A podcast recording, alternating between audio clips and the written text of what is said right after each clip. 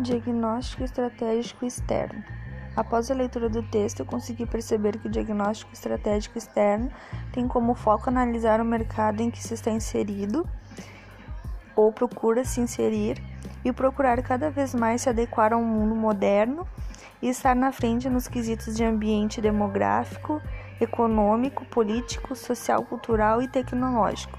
e o diagnóstico estratégico interno está ligado a toda a mão de obra e insumos que disponibiliza a empresa desde projetar até comercializar seus produtos ou serviços.